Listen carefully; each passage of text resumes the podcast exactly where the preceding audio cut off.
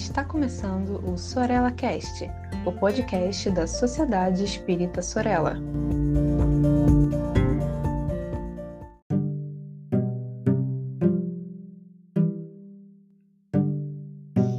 Olá, eu sou o Saulo Monteiro e quero desejar um bom momento para você. Seja muito bem-vinda, muito bem-vindo a mais esse episódio aqui da nossa coluna Mediunidade com Palhano e Hermínio.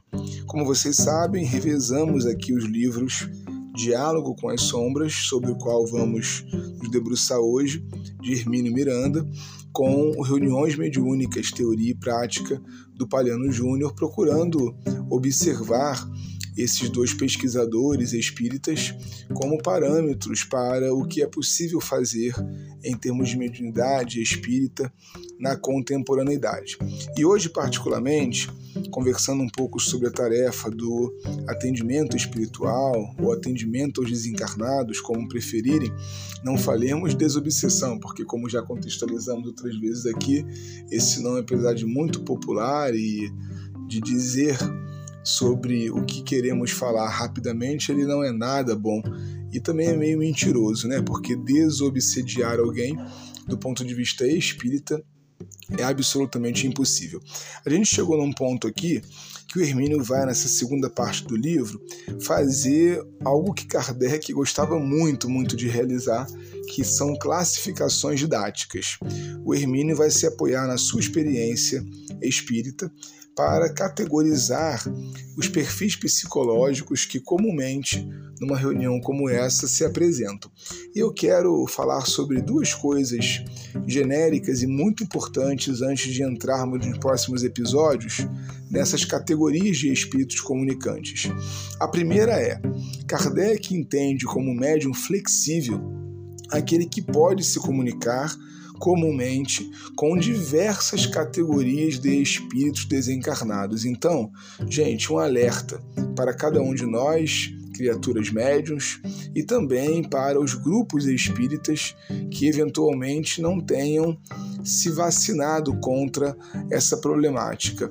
Médios que só se servem, é, só se predispõem melhor dizendo, a comunicação de espíritos inferiores, ou que, ao contrário, só se predispõe à comunicação de guias espirituais, vivem uma chance assim altíssima de obsessão, de fascinação, de engano espiritual, porque os argumentos dados para isso, eles não estão apoiados nos clássicos espíritas, não têm validade em Allan Kardec e não são observados na vida mediúnica de médiuns que podem servir-nos de exemplos em relação ao modo como se comportaram e aquilo que entregaram, aquilo que ofereceram à tarefa. É, reparem que, em geral, o argumento da não possibilidade da comunicação com os guias é uma falsa modéstia, onde a gente costuma falar assim: ah, mas quem sou eu? Como que o guia espiritual vai se comunicar? Não existe isso em mediunidade. Os bons espíritos não esperam encontrar em nós os seus sentimentos, as suas convicções, as suas resoluções morais, porque se fosse assim, eles não trabalhariam na Terra. Eles procuram encontrar em nós preparo, organização espiritual para que o transe se dê. E o preparo, como a gente já viu em outros episódios também, não se dá de uma hora para outra. Ele requer tempo, gasto de energia e um método também para que a gente possa chegar lá. O argumento que se dá para o anverso dessa medalha aí, em geral, é: ah, mas é que a minha organização psicológica ela não se dá muito para certas comunicações, eu me sinto mal. Em geral, quando nos grupos espíritas esse argumento surge, existe um despreparo para a mediunidade em si, porque nós temos recursos magnéticos, espirituais suficientes, se estudarmos, para dar suporte. E todo médium é médium. Se há algum tipo de é, é, sensação que pode permanecer do contato com espíritos que estão, por exemplo, engendrando uma perseguição, isso vai acontecer para toda criatura encarnada. Mais ou menos sensível, vai acontecer. Então a gente precisa ficar muito atento. Kardec entende que o bom médium é o flexível, é aquele que se dá a comunicação de diversos tipos psicológicos. Ele chega até a dizer que o médium que só comunica um espírito ou um perfil psicológico, em geral, ele já está obsediado.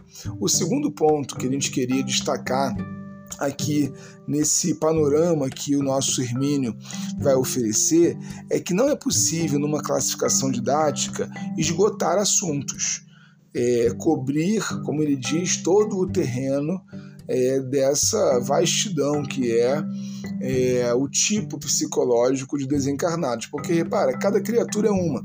Então, de comunicação para comunicação, haverá certas distinções, haverá naturalmente panoramas né, que se modificam. Aqui ele vai oferecer os principais tipos que se comunicam em reuniões assim e que naturalmente vão ensejar da parte dele e da nossa reflexão também certas dicas de diálogo, de contato, né, de é, perspectiva que esses espíritos oferecem.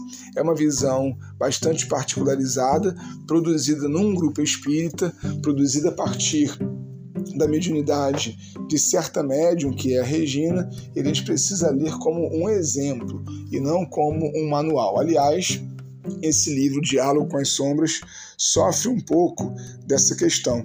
As pessoas costumam chamá-lo de manual de mediunidade ou de manual de desobsessão. Isso é muito ruim, porque o Hermínio não escreveu o livro sob essa pretensão e a gente acaba muitas vezes mudando né, o objetivo da obra quando esperamos dela algo que ela não tem a oferecer. Bom, até o próximo episódio. A gente vai ficando por aqui. Espero que todos tenham uma ótima semana. Até lá!